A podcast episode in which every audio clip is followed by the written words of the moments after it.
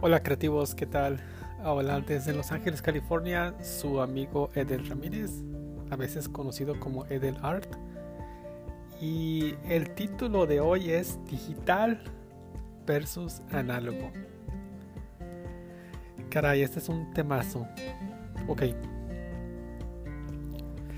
Voy a tratar de hacer cortito este podcast porque pues el tema es muy amplio. Para empezar, yo me inicié en las artes gráficas o como diseñador gráfico a finales del año 86. Demonios, hace muchos años. Sí, a finales del año 86. Y para ese tiempo, aunque ya había uh, diseño por computadora, pero para la empresa donde yo trabajaba, todavía no llegaban esas computadoras. Las computadoras que había prácticamente solo era para captura de datos y también para generar algo que se, se conocía en ese tiempo como tipografía. No la tipografía que conocemos hoy en, en las computadoras de edición de, de diseño asistido por computadora. Pero ese tiempo, bueno, ah, ah, sería muy complicado explicarlo, pero si tienes más de 50 años, creo que vas a entender de dónde viene el término tipografía, pero la tipografía que se hacía ah, desde los famosos linotipos y después ah, en una computadora con comandos, literal, se, se, escribía con, con comandos. Bueno, con comandos se le asignaban los atributos a la tipografía como tamaño, grosor, espacio entre letras, espacio entre líneas y alineación centrado a la izquierda, a la derecha, distribuido a lo largo de, de, todo el párrafo. Era un, era un temazo. Bueno, era muy lento, obviamente. Y en ese tiempo, gran parte de la tipografía se creaba se teclaba obviamente en la computadora, pero no como nosotros lo vemos de forma así visual. Eso ya lo, vino a traer diseño asistido por computadora. Steve Jobs, precisamente con sus computadoras uh, Macintosh, que fue ya fue una revolución porque era ya podías visualizar.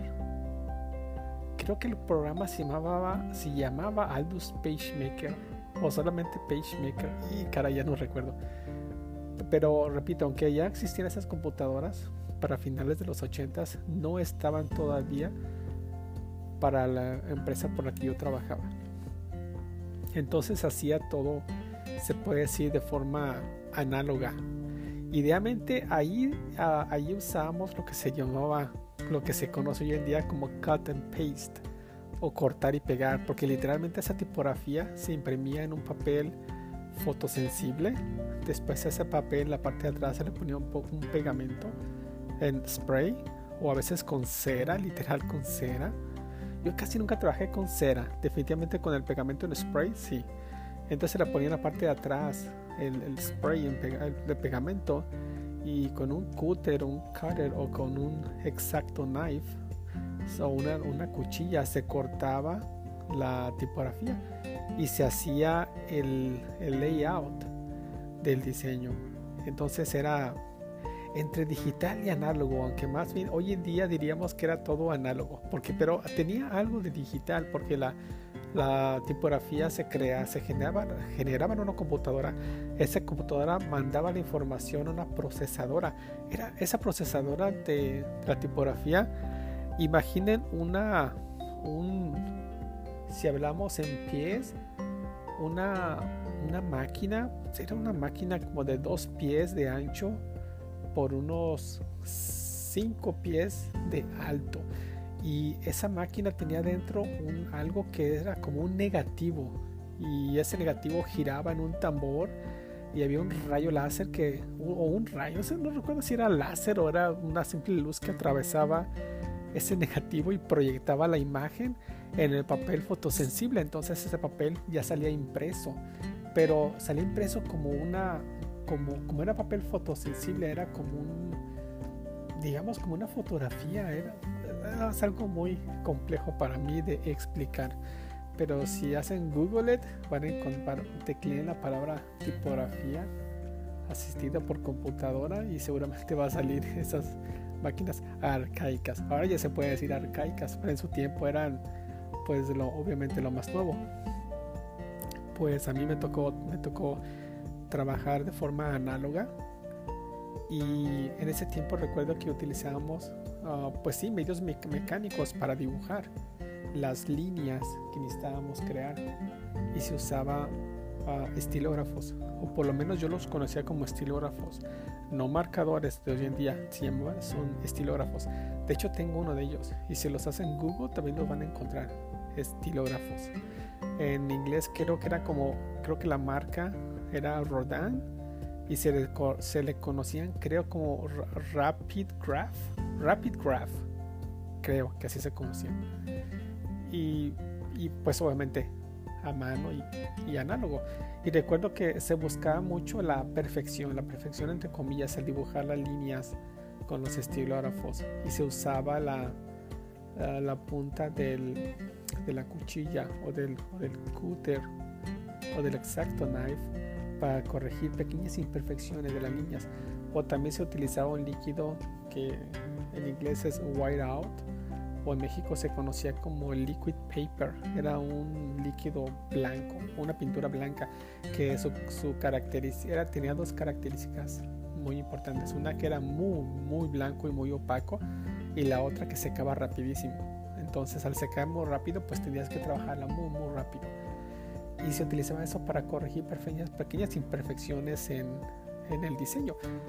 Y este podcast sale porque hoy por la mañana tuve que redibujar, literal, redibujar un diseño que hice.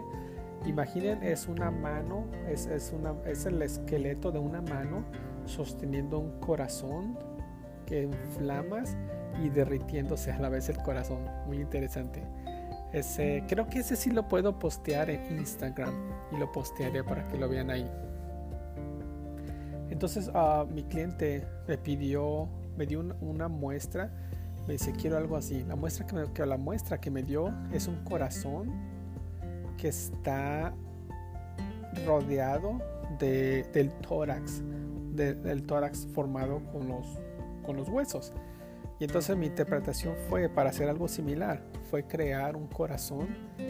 Él me lo pidió, un corazón en flamas y derritiéndose por el otro lado y sostenido por una mano, por, los, por el esqueleto, por el, la mano formada por el esqueleto, por los huesitos.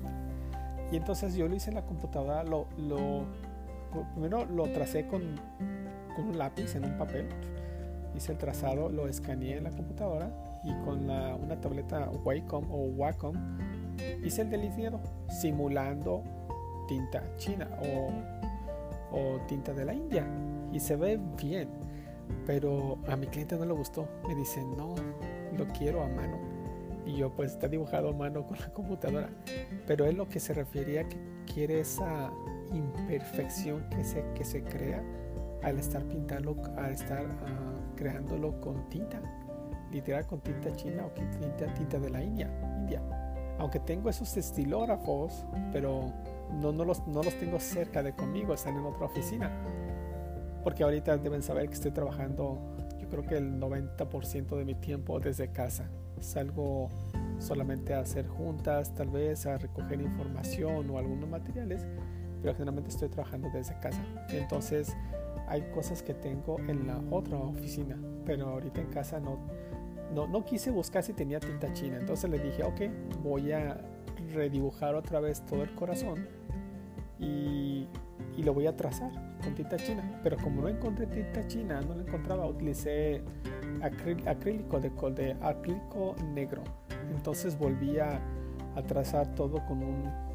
Tengo una mesita de luz y primero imprimí, la, imprimí el diseño que ya había creado en la computadora, lo imprimí en una hoja de papel regular y puse otro papel, uh, un, papel tipo Bristol encima de la hoja y para poder trazarlo tengo, una, tengo un par de, de cajitas de luz y con eso tracé con lápiz otra vez el diseño y lo comencé a entintar con la pintura acrílica negra. y ya le gustó al cliente. Es algo bien raro y yo platicando con mi novia le decía que muchos años, muchos, muchos años atrás, buscábamos, buscábamos nosotros la perfección al crear un diseño. Con la perfección me refiero a que buscábamos que estuviera bien, muy bien trazadas las líneas, que no tuvieran imperfecciones a las orillas y todo eso. Y, y, eso era, se buscaba mucho ese tipo de calidad en el trabajo, o perfección se podría decir. Cosa que nunca alcanzábamos por ser una cuestión mecánica y por, por varias cuestiones. Y le digo que hoy en día gran parte del diseño se busca que no se vea tan perfecto. Algo que le batallamos hace más de 30 años, que queríamos que saliera perfecto, que ya lo podemos hacer. Resulta que los clientes no lo quieren así. Quieren que se vea más análogo. Y entiendo que, se, que esa parte creo que se ve más humano el diseño cuando tiene esas pequeñas imperfecciones. Y me hizo la observación mi cliente que se veía demasiado hecho por la computadora, cosa que efectivamente ha sido creado en la computadora pero decidimos ah, el diseño volverlo a hacer, trazarlo obviamente con el lápiz otra vez y entintarlo. Y sí se ve una diferencia, obviamente sí. Ah, obviamente, a mí me gusta más cómo se ve entintado porque entiendo, eh, soy muy romántico en ese aspecto y me gusta ver esas pequeñas imperfecciones que se genera hacer algo a mano. Aunque soy muy bueno dibujando, pero no todo el tiempo el cliente quiere que, que sea dibujado a mano. Yo, yo, diría que hoy en día como el 30% de las personas buscan que se vea más hecho a mano, más hecho por un humano más que en la computadora. Aunque la computadora, el diseño que hice se ve muy bonito. y lo voy a comparar, lo voy a, voy a subir la, el, voy a hacer el post y al lado izquierdo voy a, voy a poner que se generó por la computadora y al lado derecho que se, que se creó totalmente a mano. Y bueno, pues hoy cierro con este, cierro este podcast y con una pequeña reflexión. Aún y cuando tengamos el acceso a herramientas digitales para, digitales para crear diseño gráfico, creo que algunas personas todavía no se no, no están 100% satisfechos con un trabajo así. Y se requiere crear cosas que aunque se hagan en la computadora pero que se vean hechas por un humano. Sí es muy interesante ese pensamiento. Obviamente a mí me gusta más. Sin embargo lo que no me gusta de hacerlo a mano que no hay tanta flexibilidad como cuando se crea directamente en la computadora y especialmente con un programa que se llama Adobe Illustrator, donde tú puedes editar y volver a editar.